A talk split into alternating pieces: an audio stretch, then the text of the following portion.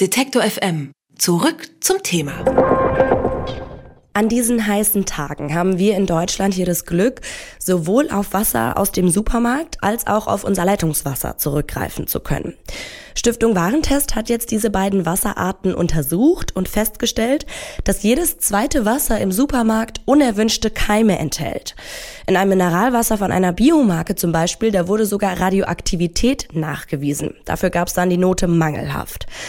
Generell haben vor allem stille Mineralwasser in diesem Test schlechte Ergebnisse erzielt. Und über die Studie spreche ich jetzt mit Birgit Rehländer. Sie hat die Wassertests bei Stiftung Warentest geleitet. Guten Tag, Frau Rehländer. Hallo aus Berlin. Frau Rehländer, in Ihrem Test, da wurden in vielen stillen Mineralwassern ein hoher Keimgehalt festgestellt. Waren die Ergebnisse denn jetzt so schlecht, dass man schon sagen kann, Leitungswasser ist jetzt grundsätzlich schon besser als Mineralwasser? Dazu muss man wissen, dass wir das Leitungswasser fachlich richtig als Trinkwasser bezeichnet, gar nicht auf Keime untersucht haben. Also was die Keimgehalte angeht, kann man keinen Vergleich ziehen.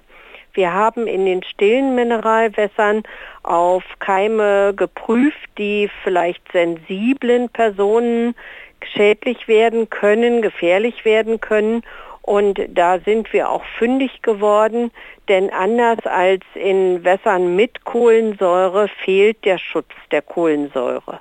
Und ein Wasser ist dabei, das haben wir sogar als mangelhaft eingestuft. Das hat nämlich so viel Keime einer Spezie, die nicht nur empfindlichen Personen, also immunschwachen, gefährlich werden kann, sondern auch für Gesunde ein gewisses Risiko birgt. Und warum haben Sie im Leitungswasser nicht nach Keim gesucht?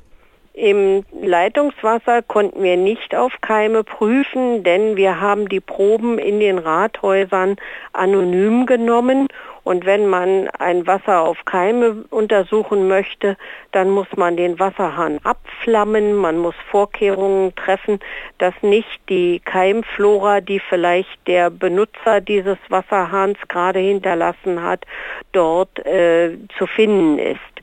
Wir wollten wissen, welche Qualität liefern die Wasserwerke und für den Hygienestatus am Wasserhahn sind alle Nutzer, die den Hahn aufdrehen, verantwortlich und das kann man nicht den Wasserwerken anlasten. Mhm.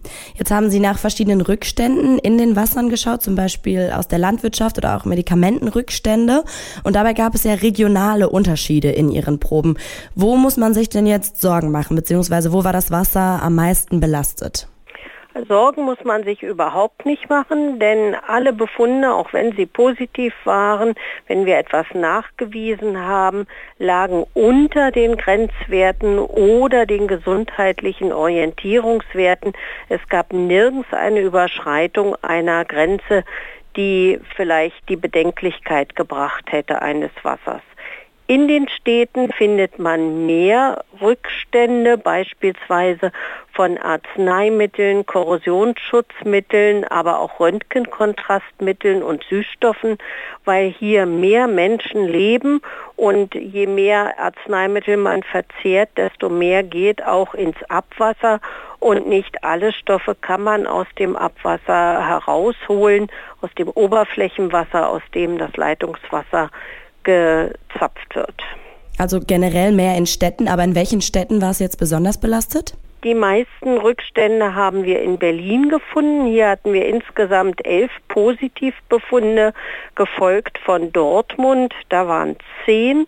Aber es gab auch in Städten wie Frankfurt am Main äh, Positivbefunde und die sind aber genauso wie in den anderen Städten unbedenklich. Jetzt wurde auch in einem Mineralwasser von einer Biomarke bei ihrem Test Radium gefunden. Aber Sie schreiben, wenn dieses untersuchte Wasser jetzt nicht von einer Biomarke gewesen wäre, dann wäre das Ergebnis eigentlich auch gar kein Problem gewesen. Da habe ich mich jetzt gefragt, bis wohin ist denn Radioaktivität auch okay bei Nicht-Biomarken? Ist das, das klingt jetzt erstmal, finde ich, ein bisschen erschreckend. Es gibt äh, für die Radioaktivität in Mineralwasser nur Grenzwerte, wenn das Wasser zur Zubereitung von Säuglingsnahrung ausgelobt wird. Ist das nicht der Fall, dann darf das Wasser sogar radioaktiv sein. Das Mineralwasser Biokristall trägt aber die Bio-Kennzeichnung, also das Biologo Und deshalb muss es den Anforderungen der Qualitätsgemeinschaft Biomineralwasser genügen. Und die sind so streng, wie das für Trinkwasser äh, festgelegt ist. Und weil es diese Werte überschritten hat, haben wir gesagt, die Bezeichnung Bio ist auf diesem Wasser nicht angebracht und haben es insgesamt mit mangelhaft bewertet. Jetzt kommt noch eine andere Studie zu dem Ergebnis, dass Wasser aus PET-Flaschen Mikroplastik enthalten kann. Den Faktor, den haben Sie jetzt gar nicht mit untersucht, weil es dafür eben noch keine anerkannten Analysemethoden gibt und weil auch gesundheitliche Risiken dadurch noch gar nicht richtig abgeschätzt werden können. Aber ausschließen kann man diese gesundheitlichen Risiken ja jetzt auch noch nicht. Muss man nicht gerade deswegen besonders vorsichtig sein und den Wert von Mikroplastik in Mineralwasser nochmal genau beobachten? Wir kommen mit Mikroplastik im täglichen Leben viel stärker in Berührung, wenn wir uns Kleidung aus Kunststoff, also Synthetikfasern anziehen, wenn wir mit einem Putzlappen den Tisch abwischen oder oder oder. Und wenn man jetzt den Kontakt mit dem Mineralwasser ins Auge fasst, dann muss man sagen, alles ist noch auf Forschungsstatus und wir wissen nicht, woher das Mikroplastik im Einzelnen kommt. Man hat äh, Studien dazu durchgeführt, aber das ist noch nicht so ausgereift, als dass wir hätten da Untersuchungen machen können. Hinzu kommt, dass die Anbieter ihre, ihr Mineralwasser in unterschiedlichen Gebinden anbieten. Also sie können ein und dieselbe Marke in einer Glasflasche kaufen, in einer PET-Einwegflasche, aber auch in einer PET-Mehrwegflasche. Und wenn man hier das in Urteile oder in Bewertungen äh, übertragen wollte, dann müssten wir allen Anbietern die gleiche Chance geben und könnten nicht so, wie wir es jetzt gemacht haben, mal dann eine Glasflasche und mal eine PET-Flasche auswählen.